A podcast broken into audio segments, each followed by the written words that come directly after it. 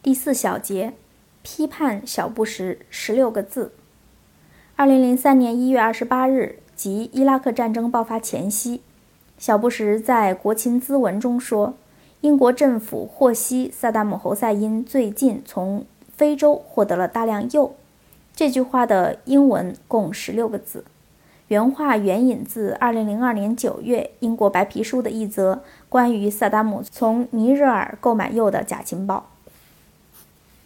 从此，小布什的这句话被简称为“十六个字”，围绕着他的争论被称作“十六个字”的争议。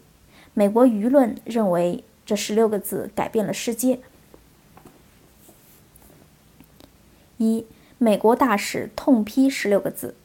美国外交家约瑟夫·威尔逊是美国资深职业外交家、非洲问题专家。1976年到1988年。他先后在五个非洲国家出任外交官或大使。他第一个赴任的非洲国家是尼日尔。1988年到1991年，任美国派驻伊拉克临时代办，是时任美国驻巴格达女大使阿普里尔·格拉斯皮的副手。1992年到1995年，老布什执政时期，威尔逊先后任美国驻加蓬、圣多美。和普林西比大使。一九九五年到一九九七年，任美国驻欧洲武装部队总司令的政治顾问。一九九八年退休后，被聘请担任克林顿总统的非洲政策特别助理和国家安全委员会非洲事务局首席主任。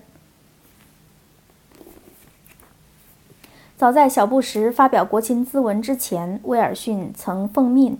前往尼日尔调查英国指责伊拉克从非洲国家购买铀的情报，并向小布什政府汇报说这个情报子虚乌有。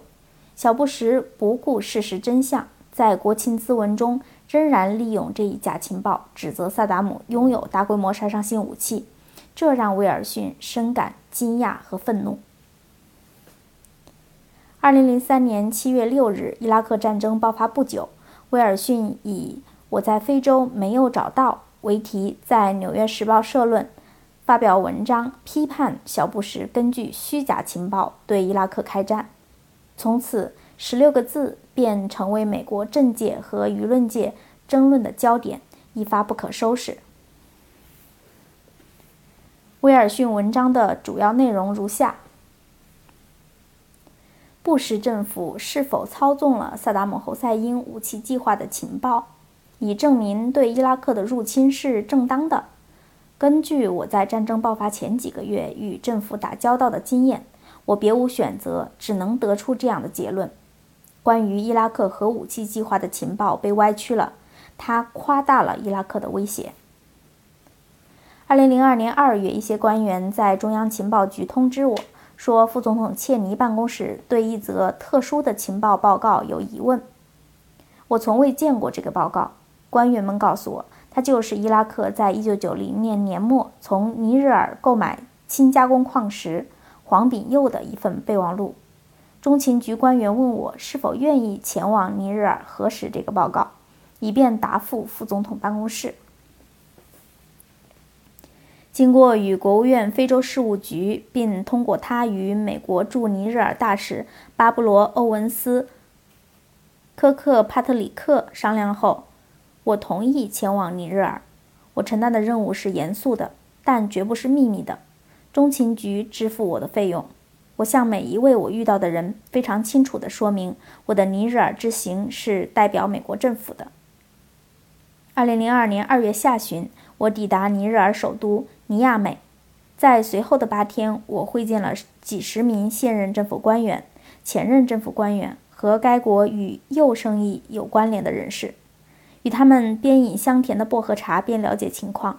不久，我便得出结论：这场交易是否发生过，非常值得怀疑。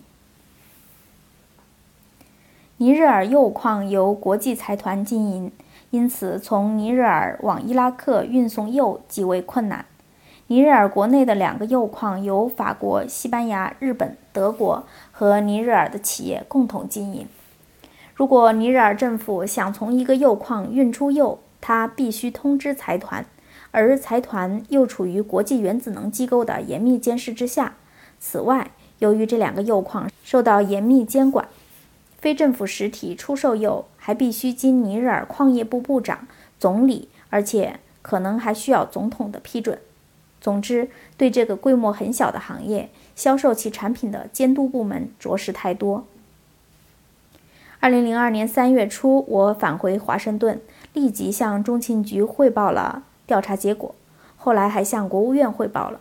我认为尼日尔的问题已经解决了，便回家过我的家庭生活。没想到二零零二年九月，尼日尔问题再次出现。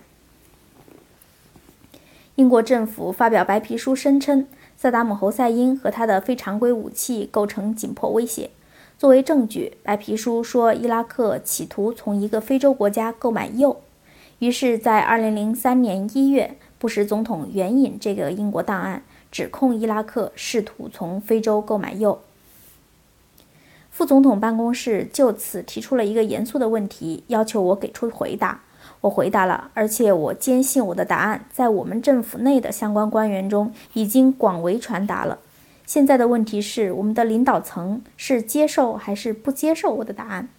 如果认为我的信息不准确，或者因为不符合关于伊拉克的某些成见而被忽略，那就可以得出合理的结论：我们是靠欺诈走向战争的。